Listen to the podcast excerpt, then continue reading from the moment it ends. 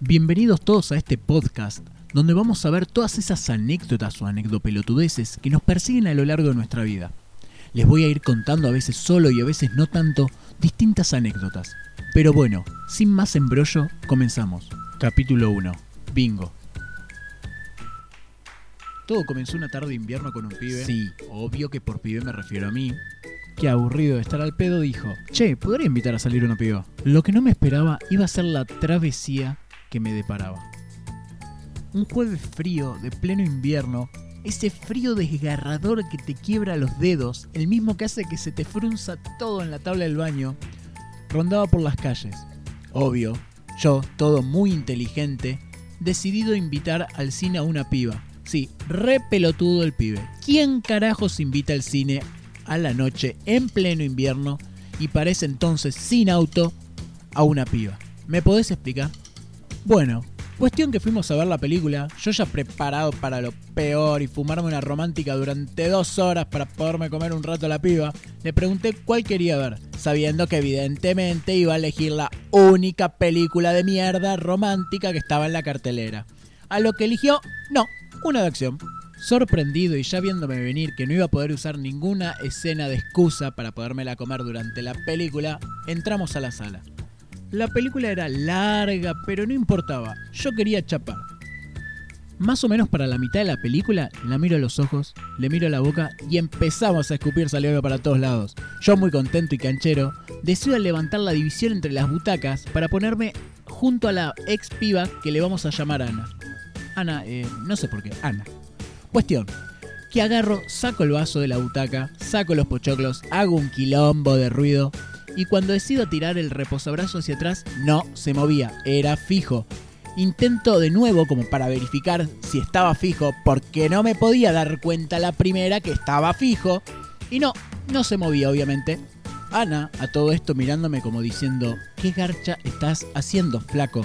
Me estás haciendo pasar vergüenza. Una vez hecho todo esto, disimuladamente me acomodé en mi silla, y calladito apoyé mi cabeza en el respaldo y me decidí a terminar de ver la película en completo silencio. Lo que yo no me esperaba era que lo que se iba a venir esa noche iba a ser mucho peor. Salimos del cine todo contentos en la parada de su colectivo, a lo que me cuenta que tomaba dos colectivos para llegar. Yo, como todo un caballero, y porque eran las 10 de la noche, le digo si no quería que la acompañe hasta la siguiente parada donde tomaba el segundo colectivo y después me volvía en otro. A lo que me dijo que sí. Cuestión que terminé en la plaza de otro pueblo a las 11 de la noche, donde ella se tomaba el segundo colectivo. El problema estuvo que nos enganchamos hablando y chapando hasta que se hicieron las 12 y 30.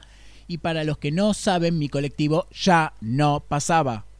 Obviamente me negaba a quedar como un boludo, ya que no tenía colectivo y no me alcanzaba para el taxi, así que cerré la boca y me hice el estúpido. Para colmo, mi celular quedó mal enchufado y estaba sin batería. Que pin, que pan, la despedí, se tomó el colectivo y para su casa. Pero ahora, ¿qué mierda iba a hacer yo? Casi la una de la mañana con 3 grados, sin exagerar. Y a todo esto no aclaré que, obvio, como pibe piola de reputación y facha que tengo que mantener, me fui con un busito de mierda. Yo no les puedo explicar el frío que estaba pasando rogando en la parada que un colectivo mágico viniera, cosa que obviamente no iba a pasar, pero qué imbécil. Ni se imaginan lo que parecía. Estaba con los brazos metidos dentro del buzo, es decir, sin pasarlos por las mangas, creo que se entiende, con la boca metida por el cuello soplando aire caliente y respirando con la nariz que apenas asomaba. Hasta que, brillante idea, el bingo. ¿Qué mejor lugar para pasar la noche que el bingo que estaba a dos cuadras?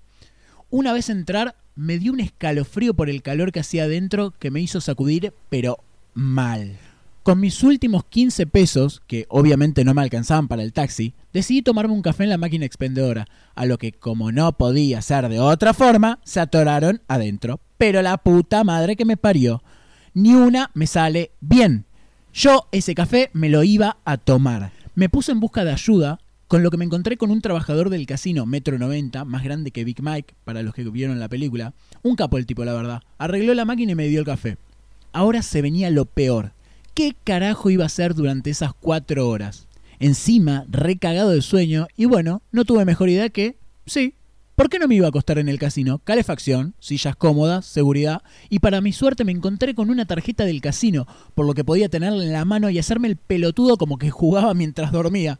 Una bien la puta madre, no pido tanto.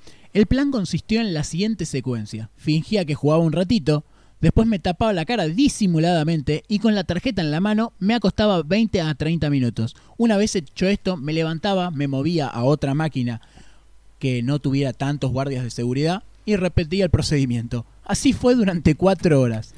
Al no ver relojes en los casinos y yo tener el celular apagado, no me quedó otra que ir a tantear a la parada de colectivo. Yo todo feliz y calentito veía a los que se iban a trabajar cagados de frío y por dentro pensaba, ¡ja! Ninguno tiene mi ingenio.